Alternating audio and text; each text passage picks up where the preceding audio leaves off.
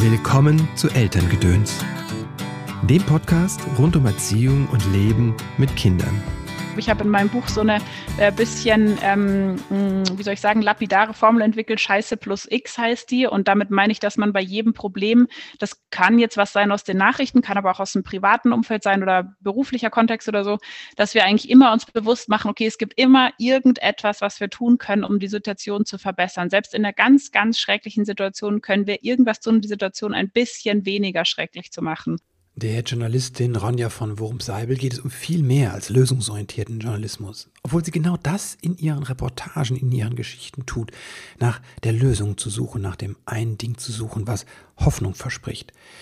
Nein, Ronja geht es in ihrem Buch, wie wir die Welt sehen, was negative Nachrichten mit unserem Denken macht und wie wir uns davon befreien, darum, wie wir aus diesem Sog der Katastrophen-News herauskommen und wie wir dabei in unsere Kraft kommen. Ja, wie wir die Welt ein Stück verändern können. Aber erstmal schön, dass du eingeschaltet hast zu dieser Folge von Elterngedöns. Mein Name ist Christopher End. Ich unterstütze Eltern darin, die Verbindung zu ihrem Kind zu stärken. Und die Verbindung zu sich selbst. Denn häufig ist das Voraussetzung dafür, dass sich etwas in Familie verändern kann, dass wir diesen Blick auf uns richten, diesen liebevollen Blick auf uns und unser Kind. Auf deinem Weg des Elternseins unterstütze ich dich in Einzelsitzungen, sei es hier in der Praxis in Köln oder online, in Kursen und in Seminaren. Der Kreis der Väter heißt der nächste Kurs, der startet. Ende April, am 28. April geht es los. Das ist eine ganz exklusive Gruppe, würde ich sagen. Ein kleiner Kreis von Vätern. Wir sind maximal sechs Väter. Und in diesem Prozess, der drei Monate dauert, in dem ich äh, diese Gruppe Väter begleite, geht es halt auch um die Wurzeln deines Vaterseins, was dich ausmacht als Vater und als Mann. Den Kreis der Väter gibt es schon ein paar Jahre. Wir haben zuerst hier in Köln angefangen und dann habe ich begonnen, das in, ins Netz, in Online zu übertragen. Diese Arbeit mit den Vätern liegt mir wirklich am Herzen. Auch geboren aus der eigenen Erfahrung, dass mir das damals gefehlt hat. Ich hätte mir das gern gewünscht, dass mich jemand an die Hand nimmt und einfach guckt, wie kann das gehen mit dem Vater sein und jetzt über dieses technische, wie wicklig ähm, oder über die so, ja, manchmal ein bisschen oberflächliche Gespräche hinaus, sondern dass es so wirklich so um mich geht, weil ich mein Elternsein, mein Vatersein auch immer als Weg begriffen habe und das möchte ich an dieser Stelle einfach weitergeben. Heute in dieser Folge geht es aber um die Nachrichten, die, vor allem diese Katastrophennachrichten, die uns heimsuchen und die auch so einen Sog auf uns ausüben können. Ich weiß, dass viele Eltern, viele Hörerinnen und Hörer auch ähm, damit wirklich zu kämpfen hatten und auch wie können sie es ihrem Kind vermitteln. Dazu findest du zu den Shownotes dieser Folge auch ein Video von mir, wie ich da nochmal erkläre, wie man mit Kindern über Krieg zum Beispiel reden kann, was du machen kannst. In dieser Folge geht es aber um uns, um uns Eltern und wie wir mit den Nachrichten umgehen, vor allem diesen Katastrophennachrichten, die manchmal so einen Sog auf uns ausüben, wie jetzt zum Beispiel zuletzt am Krieg. Ich weiß, dass es viele, viele Hörerinnen und Hörer ähm, sehr, ähm, ja, sehr bewegt und auch belastet und so eine Hilflosigkeit auch zurücklässt, eine tiefe Betroffenheit. Und da hat mein heutiger Gast Ronja von Wurmp Seibel einen wunderbaren Ansatz, den sie in ihrem Buch wie wir die Welt sehen, was negative Nachrichten mit unserem Denken machen, wie wir uns davon befreien können, wie sie das in diesem Buch erklärt. Das Buch ist jetzt ganz frisch erschienen, 2022 und ist Spiegel-Bestseller geworden. Ronja ist Journalistin, Autorin und Filmemacherin und hat knapp zwei Jahre in Kabul als Reporterin gelebt. Aus diesen Erfahrungen ist auch ihr erstes Buch gespeist, ausgerechnet Kabul. Ronja weiß also, wie das ist mit Nachrichten, die belastend sind, nicht nur, sage ich mal, wenn wir hier sitzen, die hören, sondern auch wenn sie am Ort, wenn du am Ort des Geschehens bist und diese Nachrichten erstellst. Aber hör selbst rein, was sie zu sagen hat. Hallo Ronja, herzlich willkommen im Podcast. Schön, dass du da bist. Hi. Herzlichen Glückwunsch, du hast einen Spiegel-Bestseller geschrieben. Ja, vielen Dank. Wie wir die Welt sehen, was negative Nachrichten mit unserem Denken machen und wie wir uns davon befreien. Ich fand total spannend, du bist ja Journalistin und gleich beginnst du mit dem das Buch damit, dass du keine Nachrichten mehr liest. Und zwar schon ziemlich lange. Wie kam es dazu? Ja, das war so eine bisschen längere Entwicklung. Ich habe äh, 2013 und 2014 als Reporterin in Kabul gelebt, in Afghanistan, mhm. und habe dort ähm, von der anderen Seite quasi beim Berichten äh, gemerkt, dass ich das ähm, äh, gar nicht gut ausgehalten habe. So egal ob jetzt Reportagen oder Nachrichten oder Filme bei allen Geschichten, die ich gemacht habe. Ich habe damals viel für die Zeit und für den NDR gearbeitet. Ähm, da immer nur das Negative zu berichten und habe dann mir eigentlich schon ab der ersten Geschichte vorgenommen und das auch gemacht. Äh, bei jeder Geschichte, egal wie drastisch und schrecklich sie ist, immer auch zu schauen, okay, wo gibt es irgendetwas, das, ähm, äh, das zumindest so eine Perspektive öffnet für, was können wir denn jetzt als Gesellschaft oder auch als Einzelne tun, um dieses Problem äh, wenigstens abzufedern. Oft äh, ist es ja so, dass wir es nicht lösen können, natürlich mhm. speziell, mhm. wenn es äh, in einem Krieg ist, aber ähm, zumindest so ein bisschen eine hoffnungsvolle Perspektive reinzubringen. Mhm. Nicht, damit wir einfach alle sagen können, ach, wir fühlen uns gut und so weiter, sondern weil ich das Gefühl hatte, ähm, ich will eigentlich jetzt nicht Leute erschlagen mit nur ausschließlichen Schreckensmeldungen äh, und auch so ein bisschen hinterfragt habe, ja, was machen die denn damit? Also dann wissen sie jetzt einmal mehr, dass die Welt schlecht ist und das bringt uns ja irgendwie auch nicht so weiter, das Wissen alleine. Und das habe ich dann als ähm, Journalistin selber also total durchgezogen, mache ich auch bis heute noch so mhm. und habe dann, als ich wieder zurück in Deutschland war, 2015 recht schnell gemerkt, das war ja auch so die Zeit, AfD kommt im Bundestag, Trump Trump wird ähm, Präsident, Brexit und so, die, was mir schon alles ziemlich nahe gegangen ist. Und dann ja. habe ich irgendwann gemerkt, nee, ich pack's einfach nicht mehr. Mhm. Ähm, ich bin ein sehr politischer Mensch, ich engagiere mich auch viel, bringe mich auch viel ein in die Gesellschaft. Und gerade da hatte ich das Gefühl, dass mich das so lähmt, dass es eigentlich ähm, äh, fast schon dazu führt, dass ich mich weniger einbringe, als ich das gerne möchte. Und deswegen habe ich dann eigentlich eher so ähm, experimentweise mal gesagt, jetzt mache ich es mal weg und schaue, ob wem was fehlt. Ähm, mhm. Ähm, schon auch noch mit der Angst, oh Gott, verpasse ich da was, wie mache ich meinen Beruf weiter? Und habe dann halt schnell gemerkt, dass es ja nicht heißt, nicht informiert zu sein, sondern eigentlich nur heißt, nicht mehr in dem Takt informiert zu sein, wie es ähm, herkömmliche Nachrichtensendungen halt so vorgeben. Ah, okay, das heißt, du, konsum, äh, du konsumierst, wollte ich schon sagen, du informierst dich weiter. Wie machst du das? Oder was ist der Unterschied quasi zu den, zu den Nachrichten? Ja, also was ich wirklich ganz, ganz viel mache, ich lese halt viele Sachbücher zu aktuellen politischen Themen. Also ah. viele Themen heutzutage sind ja, Themen sind ja so, ähm, passieren ja nicht von heute auf morgen. Also jetzt mhm. Stichwort Klimakrise, Rassismus, soziale Ungleichheit, eigentlich alle großen Themen ja. Ähm, sind ja, sind ja jetzt keine Geschichten, die mal diese Woche aktuell sind und nächste wieder nicht so, sondern das sind ja alles sehr grundlegende Bereiche, ja. wo ich persönlich auch noch voll den Wissensbedarf hatte und immer noch hab. Ähm, ja. Und da äh, lese ich wirklich sehr, sehr viele ähm, Sachbücher. Jetzt sagen vielleicht manche, da habe ich aber gar nicht die Zeit dazu. Ähm, verstehe ich. Gleichzeitig glaube ich auch, dass wir halt sehr viel Zeit mit Nachrichten verbringen, ohne dass wir es so richtig merken. Und auch, auch wenn man am Tag eine Viertelstunde liest, kann man schon auch ein Buch lesen am Ende. Aber es ist auch jetzt gar kein Appell zu sagen, alle sollen aufhören, mhm. Nachrichten zu lesen oder sehen. Null. Also mir geht es eigentlich eher darum zu sagen, machen wir uns einmal bewusst, dass Nachrichten heutzutage halt wirklich überall sind und wir nicht mehr an dem Punkt sind, dass wir sagen, jetzt entscheide ich mich mal dazu, Nachrichten zu konsumieren, sondern ah. wir haben die halt immer um uns rum. Ne? Push-Nachrichten mhm. auf dem Handy, soziale Medien, in der S-Bahn, im Supermarkt, mhm. im Radio, ähm, sondern eher zu sagen, hey, jetzt reflektiere ich mal, wie viel Nachrichten konsumiere ich und tut mir das eigentlich gut. Mhm. Ja, wenn du erzählst, fällt mir das ein. Das ist mir natürlich klar, dass es jetzt in den sozialen Medien ist. Ich habe auch nicht so viele Push-Nachrichten, die habe ich alle ausgestellt. Aber ich kriege tatsächlich E-Mails, Newsletter, auch von irgendwelchen Organisationen, die sich gesellschaftlich engagieren. Und die spielen natürlich auch immer ein Thema rein in meinen Briefkasten. Hm, fällt mir gerade so auf, dass tatsächlich nochmal. Und die Campac kommt auch nie mit, alles wird gut, ne, sondern immer mit natürlich etwas, was gerettet werden muss. Ja, das äh. ist eigentlich ein bisschen überraschend fast schon aus meiner Sicht, wenn man sich damit mal ein bisschen beschäftigt, weil es wirklich so breit erforscht ist inzwischen, dass mhm. ähm, dieses ausschließlich Negative halt überhaupt nicht dazu führt, wirklich, dass Leute aufgerüttelt werden und sich beteiligen, sondern es führt dazu, und das ist wirklich so deutlich erwiesen, dass Leute sich auf die lange Sicht hilflos fühlen, Angst haben, Panikattacken mhm. teilweise, mhm. ohnmächtig, ähm, dass sogar ja, der, die sogenannte Apathie, also die Gefühlslosigkeit, dass wir einfach gar nichts mehr fühlen, ähm, und das ist natürlich jetzt auch so für Demokratie und Gesellschaft und aber auch Communities, Zusammenhalt, also ganz lokal gedacht, äh, total fatal und auch schade, weil da halt ganz viel Potenzial verloren geht. Meine Erfahrung ist, die meisten oder viele Menschen jedenfalls wollen sich ja eigentlich einbringen, ja. aber sind halt oft so erschlagen, dass sie gar nicht daran glauben, dass es einen Unterschied macht oder auch gar nicht wissen, ja, wie mache ich das denn? Und mhm. ähm, da gibt's halt schon die Möglichkeit, nicht nur in, nicht nur jetzt bei Nachrichten, Nachrichten sind eigentlich nur ein Beispiel, wie du schon gesagt hast. Es geht auch um ähm, jetzt NGOs oder äh, überall. Wir erzählen überall Geschichten als Menschen, ne? Mhm. in Schulen, im Unterricht, ähm, äh, Romane, Spielfilme, Werbeslogans, alles sind alles Geschichten. Ähm, mhm. Und da geht's eigentlich, ist eigentlich mein Ansatz halt zu sagen, hey, unbedingt weiter auch auf die Probleme schauen, aber lass uns auch auf die Lösungen schauen und lass uns auch schauen, wie wir aus den Problemen wieder rauskommen. Da fehlt uns nämlich ganz, ganz viel Wissen in unserer Gesellschaft, wie sowas eigentlich funktionieren kann. Wie kann das funktionieren?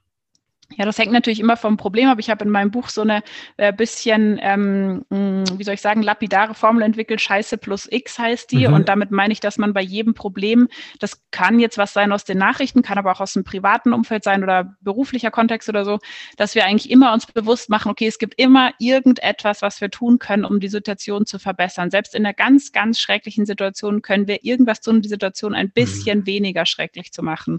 Und dann mhm. eigentlich, das ist quasi das, was ich X nenne, also also so ein bisschen die Frage, was jetzt? Ähm, äh, und danach wirklich zu suchen, weil es geht gar nicht darum, dass wir das Problem unbedingt äh, sofort lösen können. Das können wir tatsächlich oft nicht. Ähm, aber es geht darum, dass das eben ein Weg ist, uns aus diesem Gefühl der Hilflosigkeit zu mhm. befreien. Ähm, und sei es nur, dass wir dann plötzlich wütend werden und sagen, jetzt mache ich aber was. Ähm, aber dieses Gefühl von Hilflosigkeit und Ohnmacht äh, verbunden mit Kontrollverlust ist eben für viele Menschen ganz, ganz schwer auszuhalten und auch lähmend. Ähm, und da kann eben so eine Perspektive sein, immer wieder zu gucken, okay, was kann ich jetzt konkret ändern? Mhm. Wo hast du was konkret mal geändert?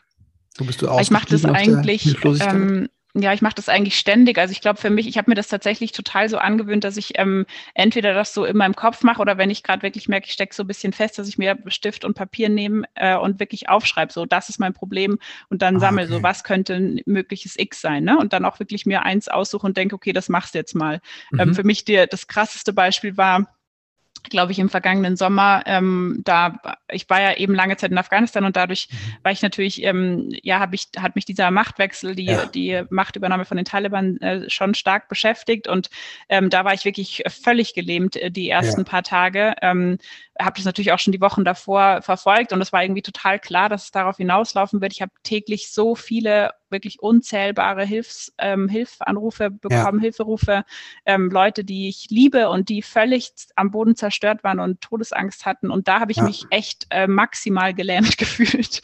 Und habe ja. dann, ähm, aber auch dann irgendwann gesagt, nee, es bringt jetzt nichts, wenn du sagst, schlimm, schlimm, schlimm okay, schau, was du machen kannst. Am Anfang war das nicht so viel. Am Anfang habe ich einfach ähm, über öffentlich, über soziale Medien dazu aufgerufen, okay, ähm, wenn ihr auch betroffen seid, schreibt euren Abgeordneten, ähm, fordert Visa, ähm, äh, spendet, wenn ihr könnt. Also so ein bisschen erste Hilfe auf mhm. gesellschaftlicher Ebene, was können wir tun? Habe selbst Forderungen geschrieben, einen Brief geschrieben, den Leute weiterschicken konnten und sowas. Mhm. Und ähm, habe das dann immer weitergemacht. Mit der Zeit konnten wir jetzt wenigstens für, mein Partner und ich, für ungefähr 15 Familien Visa besorgen im Sommer, helfen wow. bei der Evakuierung. Und das war für mich schon deutlich, weil das wirklich, ähm, also da habe ich mich so hilflos gefühlt und auch war mir auch sicher, das wird sowieso alles nichts, ja. habe aber einfach aus Sturheit weitergemacht. Und am Ende ähm, sind jetzt halt ja mehr als 100 Leute in Deutschland. Wir haben für die alle Gastfamilien gefunden. Wow. Ähm, die Kinder sind in Schulen, lernen Deutsch, ähm, haben Freunde gefunden, Freundinnen. Und das war für mich nochmal so eine, in der Zeit habe ich absurderweise noch nachts mein Buch fertig geschrieben. Also es kam mhm. irgendwie alles so zusammen und es war dann für mich so ein bisschen der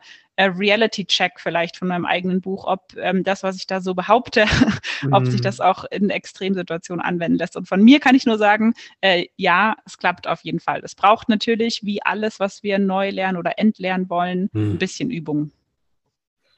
Ja, es hört sich nach ganz schön viel Veränderung oder bewegt an, wenn du sagst, du hast einem 15 Familien, 100 Menschen geholfen oder unterstützt, gerettet und den, den ein Stück weit begleitet. Aber wenn du davor sitzt und siehst diese Bilder, wie dieses Land einfach überrannt wird ne, oder auch im Stich gelassen wird, also ich kann mich sehr gut an diese Hilflosigkeit erinnern. Es hat mich komischerweise mehr damals gepackt als jetzt quasi in der Ukraine. Und ähm, vielleicht, weil ich aber auch die, jetzt nicht mehr so viel bei den Nachrichten hänge tatsächlich. Zumindest nicht mehr in Bildern, bewegten Bildern. Ich kann mich wirklich an diese Hilflosigkeit erinnern, ne? Und aber, weil du sitzt ja auch da und spürst, du bist alleine, was, das ist so weit weg. Und ich meine, ich habe auch keine, ich bin, habe kein Militär, ne? Ich kann, was soll ich da machen? Also äh, kann ich mich gut daran erinnern, an diese Hilflosigkeit. Und dann dahin zu kommen, zu sagen, wow, ich habe 15 Familien geholfen, das ist schon echt ein Wahnsinnsding. Was würdest du Menschen empfehlen, die auch das hören und denken so, wow, cool, das hört sich aber nach einem spannenden Weg an. Was wäre so der erste Schritt, den du empfehlen würdest, aus dieser Hilflosigkeit herauszukommen? Ja, das ist natürlich, ist natürlich eine total individuelle Frage, weil mhm. unsere Leben ja ganz unterschiedlich sind und auch unsere Interessen und unsere, äh, welche Verpflichtungen wir auch haben und so. Aber ich glaube, ähm, jetzt ich glaube, wir können wirklich damit anfangen, oder in meinem Buch empfehle ich auch nach jedem Kapitel immer so drei kleine mhm. Experimente für den Alltag, was wir da ausprobieren können. Und am Anfang ist es auch wirklich einfach zu sagen, okay, beobachtet euch mal selbst. Also schaut mal, mhm. ähm, wie viel Nachrichten konsumiert ihr überhaupt? Das ist, glaube mhm. ich, vielen von uns gar nicht so bewusst. und wo überall? Also wo taucht das mhm. überall auf in meinem Leben? Und dann äh, noch eins weiter zu gehen und zu sagen, und wie fühlt sich das an für mich? Also wenn ich die mhm. lese, ganz konkret oder höre oder schaue oder was auch immer, ähm, fühle ich mich da ohnmächtig, fühle ich mich informiert, fühle ich mich mich motiviert? Was sind mhm. so die Gefühle, die ich merke? Und wenn ich dann ähm, merke, ähm, mein Tipp wäre, dass die meisten irgendwann das Gefühl haben, so, oh Gott, die Welt wird immer schlechter und ich kann nichts dagegen tun. Und das ist eigentlich schon so ein Signal zu sagen, okay, dann konsumieren wir vielleicht etwas zu viel Nachrichten. Nicht ja. jetzt, äh, es gibt da keinen Maßstab, sondern zu viel im Sinne von mehr, als uns gut tut. Und dann mhm. äh, würde ich tatsächlich ähm, bei Nachrichten, ich sage immer so Nachrichten, aber es geht wirklich um alle Geschichten. Also es geht auch mhm. um Spielfilme, Bücher, Kinderbücher, mhm. egal was. Ähm, einfach mal so ein bisschen immer drauf achten, wird mir hier nur die aus meiner Formel eben die Scheiße präsentiert oder zeigen mhm. die mir auch Möglichkeiten für ein X? Und dann ähm, halt würde ich empfehlen, immer mehr so Geschichten zu suchen, die mir halt auch so ein bisschen so ein X präsentieren. Die gibt's ja. Und meine Erfahrung mhm. ist auch, mit dieser Formel im Hinterkopf können wir das eigentlich schnell durchschauen, weil wir schnell merken, mhm. okay, was wird mir hier präsentiert? Und wenn es eben nur die, nur der Mist, nur die Scheiße scheiße ist, dann, ähm, dann, dann weiß ich eben, okay, da, das ist nicht falsch, aber da fehlen mir einfach noch Informationen, da fehlt noch was, das ist noch nicht vollständig. Und dann ähm, kann ich entweder selber danach suchen oder halt sagen, okay, dann gucke ich mal, wo ich vielleicht, ähm, äh, wo ich vielleicht solche Nachrichten oder auch Geschichten, Filme, Erzählungen, Gespräche ähm, äh, finde, wo das auch so ist. Und das Gleiche können wir auch in unseren privaten Gesprächen tun, weil ähm, das wirklich so eine ja eigentlich eine ganze Erzählkultur ähm, bei uns jetzt in unserer Kultur zumindest betrifft, dass wir sehr stark auf dem Negativen fokussiert sind. Also ein Teil davon ist auch ähm, einfach evolutionär bedingt. Unser Gehirn mhm. ist, funktioniert immer noch so, dass wir halt negative Informationen besser mhm. wahrnehmen, besser speichern, uns besser erinnern, besser verknüpfen. Das ist noch aus der Zeit, wo wir, ähm, wo es halt sinnvoll war, den einen Tiger vor allem zu beobachten mhm. und nicht die 100 Schafe. Bloß heutzutage brauchen wir das in den wenigsten Situationen. Also das steht uns mhm. so ein bisschen im Weg, ähm, mhm. aber wir können das umtrainieren. Und ein Tipp wäre auch halt in privaten Gesprächen mal drauf zu achten. Zum Beispiel, ich kenne es von mir, aber auch in meinem Umfeld, dass gerade so am Beginn, so der Smalltalk am Beginn Beginn, am Beginn von einem Gespräch oft so ganz, ganz negativ ist, aber gleich, gleichzeitig auch so total oberflächlich. Also nicht, dass mhm. Leute sich erzählen, so mir geht's jetzt echt schlecht, ich brauche Unterstützung, mhm. sondern sowas wie, ach, jetzt stand ich schon wieder im Stau oder der Zug hatte Verspätung oder was weiß ich, Stress auf der Arbeit, so, so Sachen, die alle eigentlich nicht so wichtig sind, wenn wir mal drüber nachdenken, aber wo wir dann manchmal in so einen richtigen Wettstreit kommen, mhm. könnte man meinen, wer das Schlimmste zu bieten hat. Ähm, Handwerker waren zu spät oder keine Ahnung. Ähm, und da kann ich mal empfehlen, ähm, weil es nämlich inzwischen auch erforscht ist, dass wenn wir ein Gespräch negativ beginnen, dass es ganz, ganz schwer ist, das Gespräch nochmal zu drehen. Also wir setzen so ein mhm. bisschen die Grundstimmung dafür. Ah, ähm, und das kann dann auch zum Beispiel, wenn wir jetzt aus der Arbeit nach Hause kommen oder gerade arbeiten ja auch viele zu Hause, aber wenn wir unseren, Arbeitsalltag, unseren Arbeitstag beenden und dann erstmal nochmal so Dampf ablassen, dann ist es halt total schwer, danach einen schönen, ähm, mhm. äh, positiven Abend zu verbringen oder auch nur konstruktiven Abenden, weil wir eigentlich schon so ein negatives Setting gelegt haben. Und da kann ich auch empfehlen, wirklich, das kann man richtig experimentieren mal, zu sagen, okay, heute überlege ich mir jetzt mal zwei, ähm, das muss jetzt auch gar nicht so rosa Brille mäßig, aber mhm. zwei irgendwas Inspirierendes, Überraschendes, Schönes, was ich erzählen will und mhm. starte mal damit das Gespräch und dann dann schaue ich mal, äh, was passiert. Also mir macht es total Spaß, da auch wirklich so ein bisschen rum zu experimentieren mhm. und zu schauen, okay, was verändert sich da eigentlich? Ähm, das kann ich, kann man, glaube ich, ganz leicht mal so versuchen, ohne Perfektionismus äh, mhm. wirklich einfach ja mal loslegen. Was hat sich bei dir letztens verändert, indem du so ein Gespräch geführt hast? Na, ich merke oft, dass wirklich so komplett andere Themen plötzlich auftauchen, mhm. ähm, weil das Ja, also dass ich zum Beispiel, ich frage dann zum Beispiel manchmal auch, wenn jemand so ganz negativ ist, dann ähm, mhm. sage ich irgendwie so, du, worauf freust du dich nächste Woche oder was hast mhm. du gerade Schönes erlebt oder sowas. Und manchmal ah, sind es schon so Fragen, die so ein bisschen äh, ungelenk in der Ecke rumstehen, sage ich mal, weil man schon irgendwie merkt, die kam jetzt nicht so ganz natürlich, die Frage, mhm. glaube ich. Also ich habe mein Gegenüber nicht gefragt, aber denke ich mal, dass man das schon merkt. Ähm, aber dann kommen halt manchmal so ganz andere Themen, wenn zum Beispiel, wenn es gibt ja Menschen, mit denen man schnell in so ein politisches, ach, jetzt ist das wieder passiert und mhm. das und oh Gott, wo sollen wir da hinkommen? Und wenn ich dann halt frage, du, worauf freust du dich eigentlich nächste Woche, dann ist es halt so ein ganz anderes, ähm, dann, dann kommt halt auch aus einem ganz anderen Bereich was und dann erfahre mhm. ich vielleicht was über das Privatleben oder über Hobbys oder ähm, weiß ich nicht. Manchmal sagen Leute dann auch, ist mir auch schon passiert, dass sie sagen, hey, äh, ein Familienmitglied von mir, weiß ich nicht, kommt aus dem Krankenhaus oder so Sachen, die halt auch sehr intim sind und wo wir ja. uns auch ein bisschen verletzlich zeigen und wo ich dann ganz oft schon das Gefühl hatte, wirklich nochmal so eine andere Person auch zu entdecken. Also ich ah, persönlich okay. finde das eigentlich total aufregend, weil es halt so ein ungewohntes Erzähl- und Gesprächsmuster ist. Hm. Also die, den Blick auf das zu richten, was angenehm ist quasi. Ja, lustigerweise ist mein, also lustigerweise deshalb, weil ich so ein bisschen kontraintuitiv finde, aber ich habe den Eindruck, mhm. dass wir uns eigentlich oft verletzlicher zeigen, wenn wir was Positives erzählen, weil ah, okay. ähm, so meckern lässt sich halt über vieles, aber ja. äh, wirklich zu sagen, hey, das fand ich jetzt einfach richtig schön, das mhm. gilt oft als so verletzbar oder verletzlich in unserem, ist mein Eindruck, in unserer Erzählkultur, dass es halt was ganz, ganz Ungewohntes ist, dass Leute so ähm, irgendwie sagen, zum Beispiel, hey, das hat mich total total berührt, äh, dieser Moment, der ist mir im Herzen geblieben. Das ist so, äh, sind so Sätze, die, glaube ich, jetzt, wenn wir mal überlegen, im, ähm, in einem Unternehmen oder so im Smalltalk, mhm. einfach, die wir dann nicht so erwarten zumindest. Und das finde ich persönlich eigentlich immer ganz schön und auch wirklich überraschend und toll, was dann da so für Geschichten dabei rauskommen. Ich erinnere mich daran, dass es mir mein Freund gespiegelt hat. Da war ich noch angestellt und dann, dann habe ich dann äh, auch so hergezogen über die Chefs und keine Ahnung was, was alles nicht richtig lief. Und er meinte nur dann so trocken, so würde ich dich nicht einstellen, ne? wenn du äh, mit dieser Einstellung würde ich dich nicht einstellen wollen als Chef, weil äh, erstmal machst du, gehst du über deine Chefs her und zweitens ist das alles nur negativ. So. Mm. Und dann habe ich immer geschluckt und gedacht, okay, das stimmt. Das ist Guter Tipp. Richtig, genau. Und äh, seitdem beschäftige ich mich viel damit, aber es ist ähm, genau was du sagtest, in unserer Kultur, ist das was typisch Deutsches? Weil im amerikanischen Raum, also gerade im nordamerikanischen Raum, ist schon ja diese Yes, we can. Mentalität? Ja, also das kann ich jetzt wissenschaftlich fundiert nicht ähm, ähm, mhm. beantworten. Quasi, ich stelle mir die Frage selber ähm, zunehmend. Mhm. Ähm, ich hatte bei der Premiere von meinem Buch, die war in München, und da war eine Frau da, die gebürtig aus Österreich kommt und schon ganz lange in Deutschland lebt, und die meinte halt so, hey, das ist was absolut Deutsches aus ihrer Sicht. Ähm, und okay. ich war total überrascht, weil ich, sie kommt aus Wien sogar noch oder hat da zumindest lang gelebt. Und ich äh, noch dazu, also gerade die Wiener oder oder jetzt mhm. meint es alles super pauschalisierend, aber so vom ja, Klischee her ähm, hat es ja so dieses morbide und mhm. ähm, irgendwie so jenseits gewandte fast schon ein bisschen.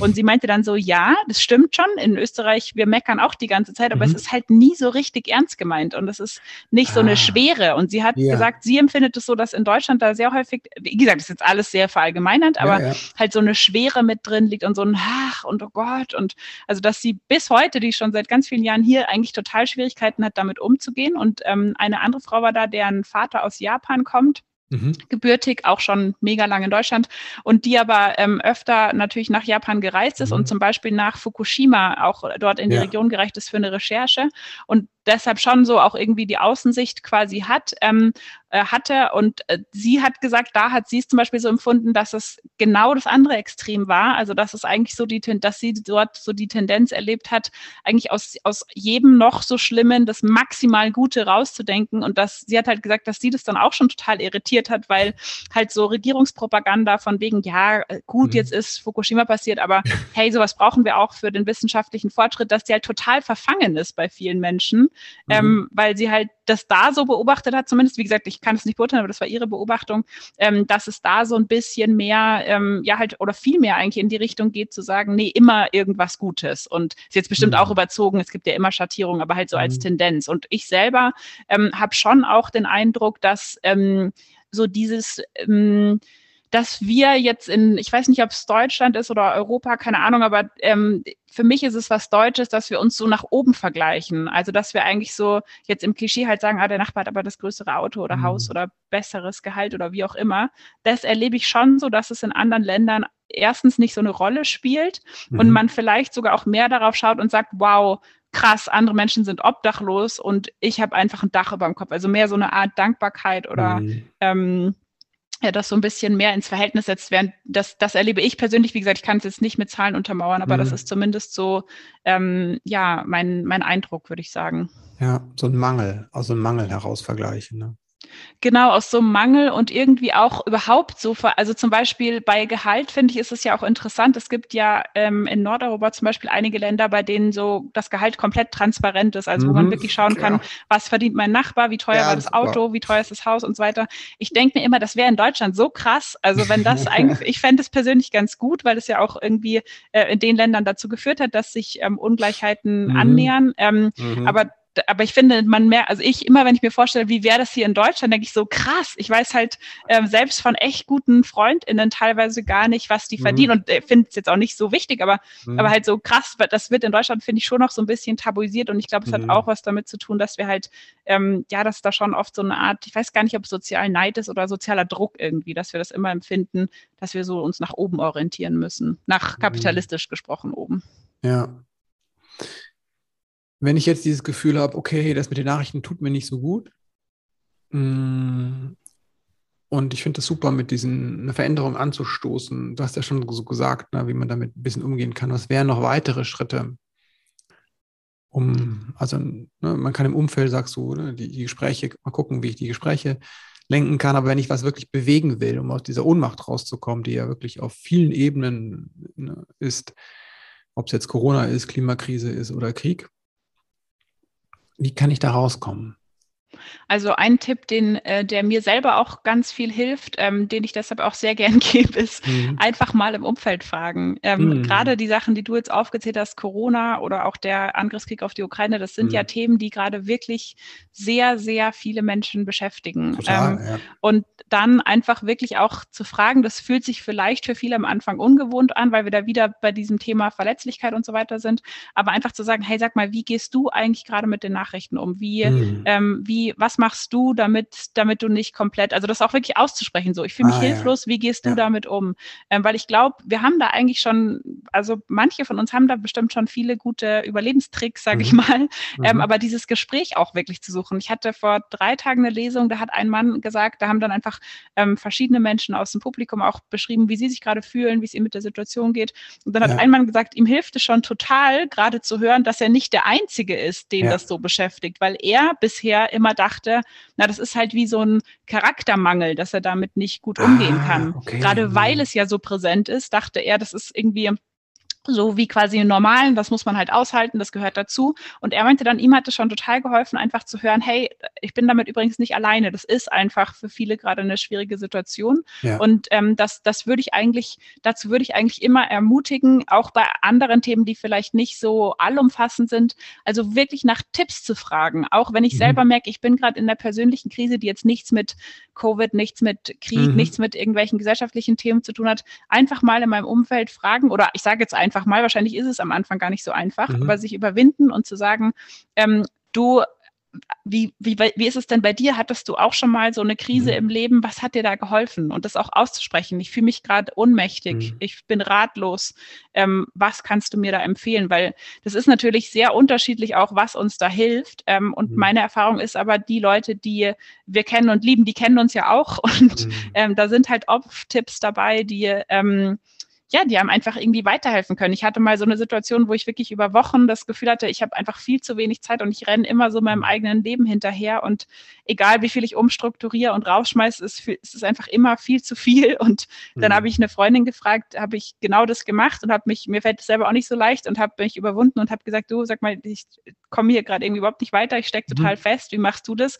Und sie meinte dann so, ja, ich verstehe das gar nicht. Also dieses, ich habe keine Zeit, weil Zeit ist doch das Einzige, was wir wirklich immer haben. Und ich hm. dachte erst so, was ist denn das für ein Scheißspruch? Und war so ein bisschen vor die Füße getreten, weil ich mich auch, ja, mhm. weil ich mich auch wirklich überwinden musste, das zu fragen. Ja. Und mit ein bisschen Abstand habe ich dann gemerkt, so, oh Mann, sie hat aber halt total recht. Ich bin einfach mhm. so gestresst, dass egal wie viel ich umstrukturiere und so weiter, mir das jetzt, ich mich immer gestresst fühlen werde und ich muss dafür sorgen, dass ich wieder ruhiger werde. Mhm. Und dann habe ich auch wieder Zeit oder dann merke ich auch wieder, dass ich ja Zeit habe.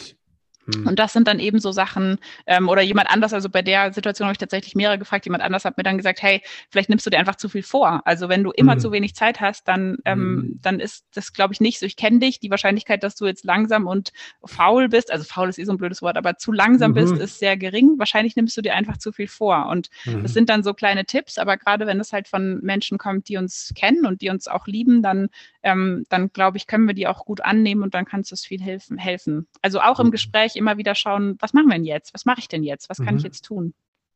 Super, danke dir dafür. Danke dir auch für das Interview.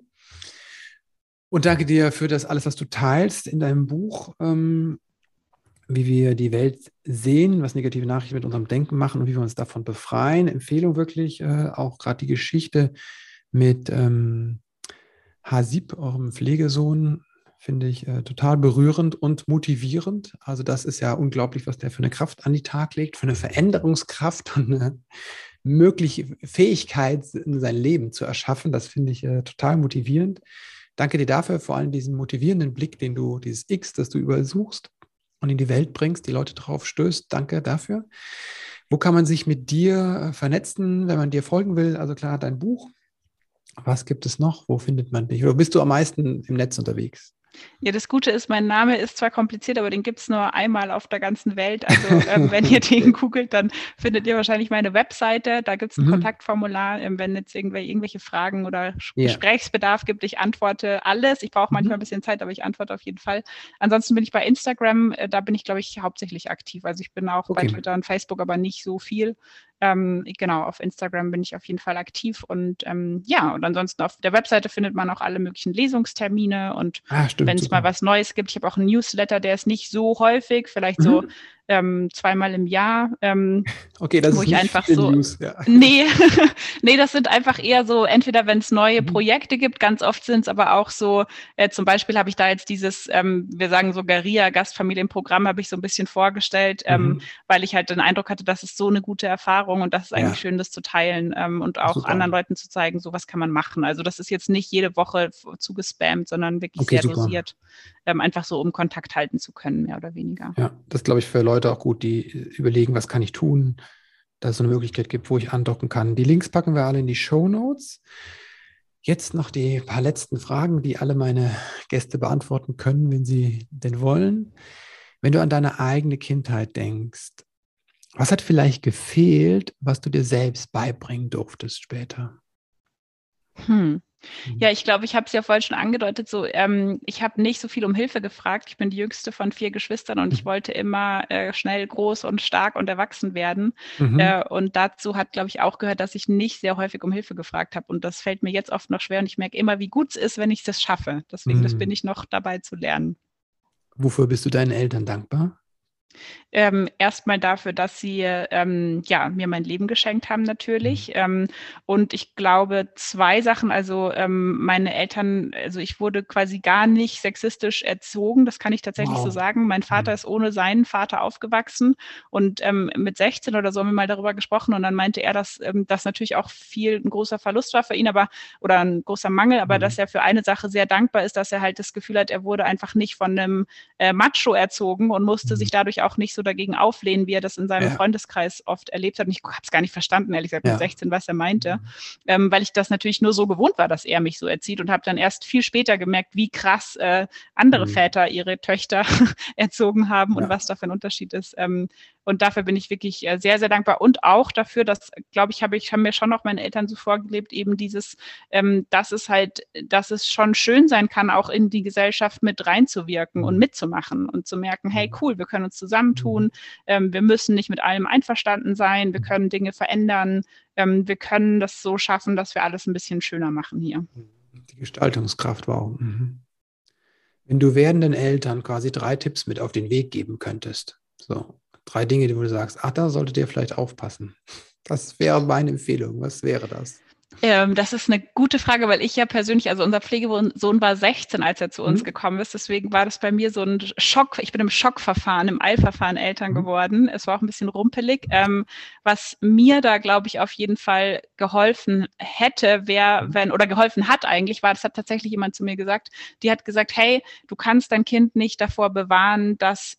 Ungerechtigkeiten passieren. Das Leben ist ungerecht und je früher du deinem Kind das beibringst und vorlebst, dass sowas passiert und ihm gleichzeitig beibringst, wie man damit umgehen kann und ähm, wie man auch, ähm, wie man dadurch vielleicht, wenn auch nicht stark werden, aber zumindest irgendwie einen Weg findet, damit umzugehen, mit Krisen, mit, ähm, mit negativen Momenten, desto, desto mehr kannst du ihm eigentlich helfen, stark zu sein oder lebensfähig zu sein. Und das war für mich ganz äh, wichtig oder ein guter Tipp damals, weil, ähm, ja, weil natürlich Hasib auch viele Rassismus hier erfahren hat, strukturellen Rassismus, vor allem bei den Behörden.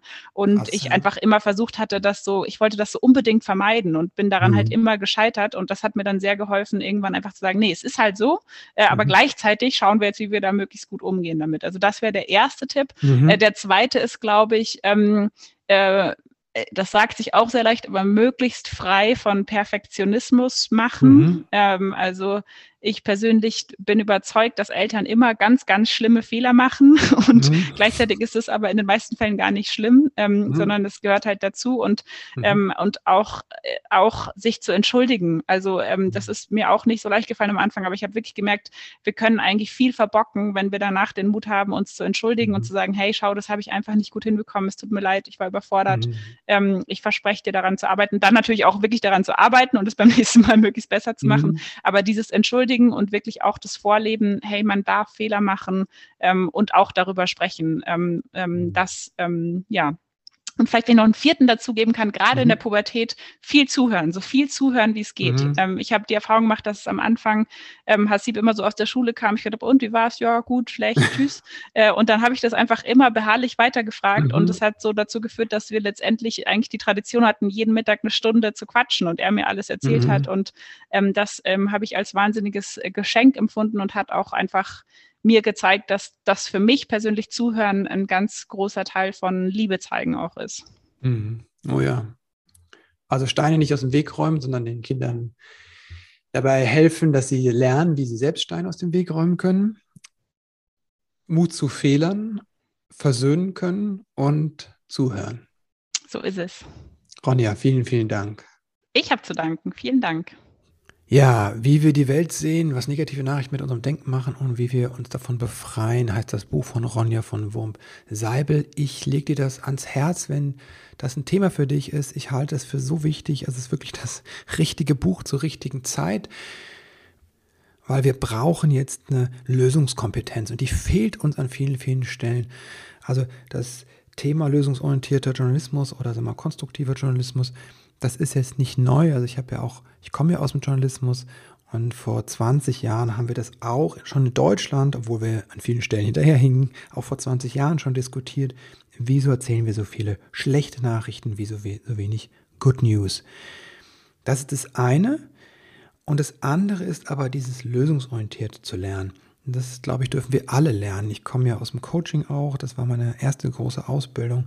Und das ist ein lösungsorientierter Ansatz gewesen. Und ich sagte, das ist so ein Unterschied, ob man draufschaut auf das Problem und bleibt im Problem oder man wendet den Blick und schaut, wie komme ich da raus. Also ich habe anfangs das Bild immer verwendet, wenn du mit einem Auto in den Graben fährst und dann kommt jemand vorbei und dann fragt er dich, na, wie bist du denn da reingefahren? Ja, ich habe da nicht auf die Straße geachtet, da war es am Handy und dann war es glatt und dann diskutiert man eine halbe Stunde, wie das passiert ist.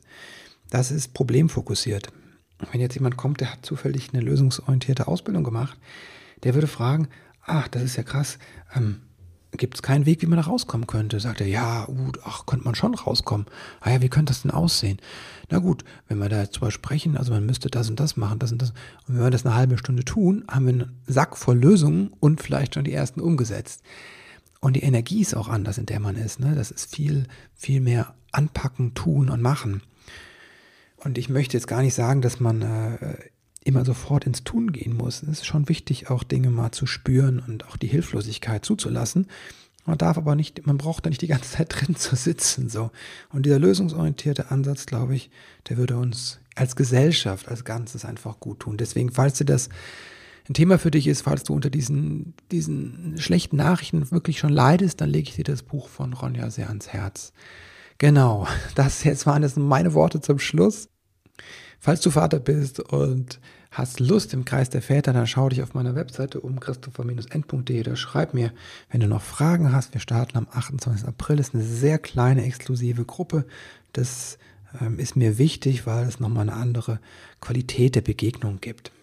Wenn dir die Folge gefallen hat, dir vielleicht sogar Freude bereitet hat oder dich inspiriert hat, motiviert hat, dann habe ich eine Bitte an dich. Teil die Folge doch. Schreib einer Freundin eine WhatsApp oder eine SMS oder teils auf Facebook oder auf Twitter. Das hilft einfach uns, die Botschaft zu verbreiten, diese hoffnungsvolle Botschaft, der Blick auf die Kinder und auf die Welt und ein bisschen mehr ja, Lösungsorientiertheit und Verspieltheit und Freude in die Welt zu bringen. Danke dir dafür und danke, dass du eingeschaltet hast. Alles Liebe dir und bis bald.